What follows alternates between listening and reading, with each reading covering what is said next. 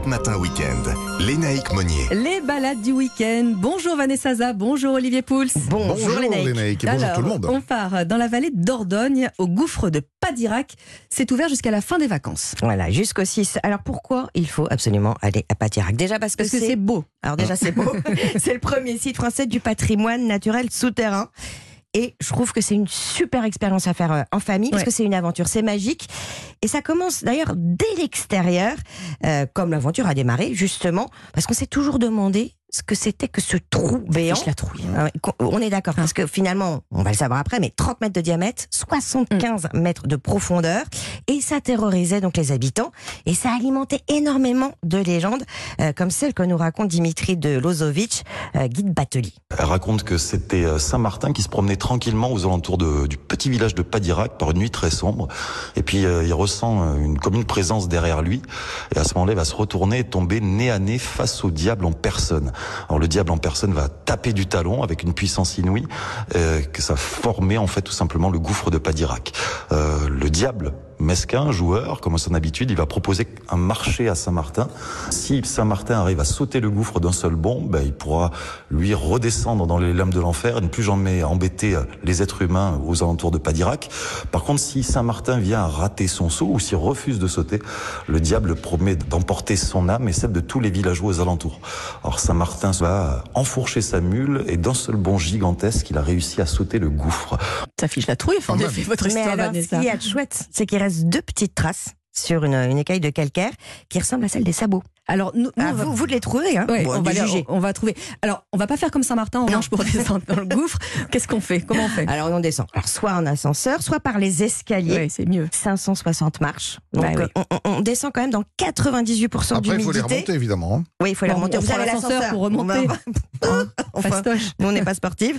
Euh, la température, elle est toujours à 13 degrés. Vous avez cette rivière qui fait 20 km. Et puis, vous avez ces barques euh, sur lesquelles vous allez pouvoir euh, finalement bah, vous mettre à l'aise pour pouvoir observer justement euh, tout ce qu'il y a autour de vous. On ne sait plus où poser les yeux puisque vous avez ce lac de la pluie qui fait 4 mètres de profondeur, puis au-dessus duquel est suspendu un- une sublime stalactique de 60 cm de haut. Euh, vous avez euh, aussi ce ruissellement perpétuel. Ouais, ce bruit. là. Voilà, Ouais. qui est absolument incroyable. Vous vous sentez vraiment sous terre. Et puis vous avez cette salle, le Grand Dôme. C'est une cathédrale souterraine, euh, 100 mètres de hauteur, avec euh, bah, des fleurs de calcaire ruisselant. Vous avez des bénités d'albâtre, des piles d'assiettes. Enfin, je peux tout vous décrire, Non, mais c'est merveilleux à voir. Franchement, et puis Mm. vous le disiez, en famille, c'est vraiment euh, l'idéal parce que les, les enfants en prennent plein, plein Plein les mirettes, hein, franchement.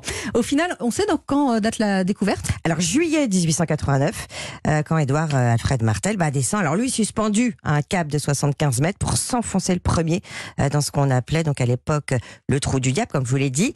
Et la grande originalité, c'est que le gouffre nous propose de revivre cette aventure. Vraiment cette aventure, hein, Ouais. de A à Z, avec des visites explorateurs chaque été. Je vous le dis maintenant parce que ça se réserve très tôt. Et d'autant qu'on a des étés de plus en plus chauds et que c'est là qu'il faut être effectivement en temps de On canicule. va installer nos studios Ah, là-bas. et- ah oui, ça sera une belle, une belle occasion. Où est-ce qu'on pose nos lampes et nos pieux pour euh, passer Au la nuit? Petit gouffre de Padirac, des jolies roulottes en bois. Pouvez vivre une petite expérience sympa en famille. Alors voilà, destination euh, totalement euh, familiale. Olivier, avec vous, Vous pas m'enchantez parce que je vous dire, je ne suis jamais allé Ah, mais au franchement, de allez-y. Padirac Ah non, mais et- ça manque à, à- à mon Ah oui, expérience ah, la culture. je- ah non, c'est un incontournable. Vous Vraiment. avez raison. C'est un incontournable. Ce qui est incontournable dans nos assiettes Ouais. également, Olivier, ce sont les grenades dont vous nous parlez aujourd'hui. Vous en avez d'ailleurs euh, apporté. Ouais. Vous allez peut-être nous expliquer déjà comment les comment les Comment les dépiotes. dépiotes. Ouais. Alors voilà, c'est c'est- c'est un fruit que qu'on voit en ce moment sur les étals. On, on imagine que c'est forcément un fruit qui vient de, De très loin, exotique. Ah, il est, euh, il est originaire du bassin méditerranéen, mais figurez-vous que depuis quelques années, euh, on, on en recultive en France, parce qu'on en a cultivé. C'est une bonne nouvelle, ça. Je La- savais la pas. La culture, grenade c'est- locavore. Ouais, la culture s'était arrêtée au début du XXe siècle parce qu'on avait privilégié la vigne ou les oliviers qui étaient euh, plus rentables. Euh, et depuis quelques années, certains producteurs se sont remis, donc dans le sud de la France, là où il fait chaud, parce qu'il y a Quand même besoin d'un d'un bon climat, à cultiver cette fameuse grenade. Regardez, je vous en ai apporté une. Ah vous oui. allez pouvoir la dégoupiller dans un instant. avec. Alors, sont- assez lourd, hein c'est- Alors, ça, c'est justement un indice important de sa maturité. Ah, C'est c'est comme le melon, on, on peut pas Mmh. savoir quand on regarde la grenade Ah oui. comme ça si vraiment à l'intérieur c'est bien mûr ou pas. Et un bon indice, c'est de la soupeser. Elle doit être la plus lourde possible parce que ça veut dire qu'elle est bien mûre, qu'elle est bien, Bien remplie. pleine, bien remplie et que vous allez pouvoir vous régaler. Alors, c'est euh, ce qu'on appelle un super aliment, Ah oui, la grenade. Alors, c'est extraordinairement bon pour votre santé. Vous pouvez en manger tous les jours. Euh, c'est de la vitamine, ce sont des antioxydants, ça détoxe, c'est bon pour l'estomac, c'est bon pour le foie. Enfin bref, la liste des bienfaits de la grenade est interminable. C'est- C'est Donc ne vous privez il y a pas. un camion qui nous attend, bah, Ouais, ne vous privez pas d'en manger. Alors, soit vous la dépiotez, vous mangez les petites graines, soit vous achetez du jus, euh, le Ah oui. jus de grenade, un verre de jus de grenade par jour, c'est excellent pour la santé. Alors maintenant, Ça peut se cuisiner aussi, on imagine. ça va se cuisiner, on va le cuisiner dans un instant, mais euh, vous posiez la question. Comment la dépioter Ah oui, la Ça dépioter qui est un peu compliqué parce que, alors, quand vous l'ouvrez, euh, vous pouvez y aller. Hein, le problème, c'est que euh, bah, vous allez en mettre partout parce Ah bah que non, quand on alors, enlève, je me salir, euh, je me suis faite toute propre. parce Olivier, que quand on pour enlève une les- fois, pour une fois. quand on essaie d'enlever les petits grains, ça saute partout. Il y en a plein dans la cuisine. En général, c'est assez embêtant. On en ramasse trois jours après. Euh, il y a une petite technique qui est très simple. Parce qu'en plus, vous savez, il y a, y, a, y, a, y, a, des espèces de petites membranes Oui. blanches euh, qui, qui sont parfois un peu difficiles à détacher. Donc prenez une grande casserole, vous mettez de l'eau dedans et vous la dépiotez, vous dépiotez votre grenade dans l'eau, Ah. sous l'eau en quelque sorte.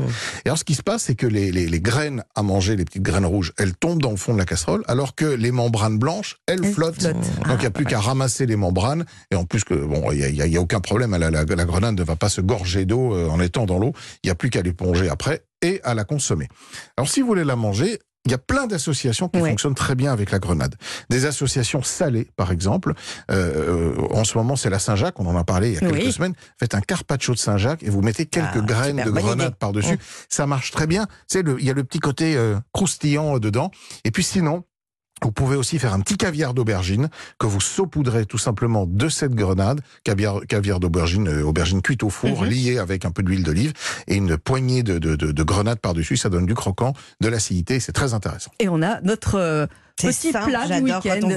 Merci beaucoup à tous les deux. Les infos arrivent.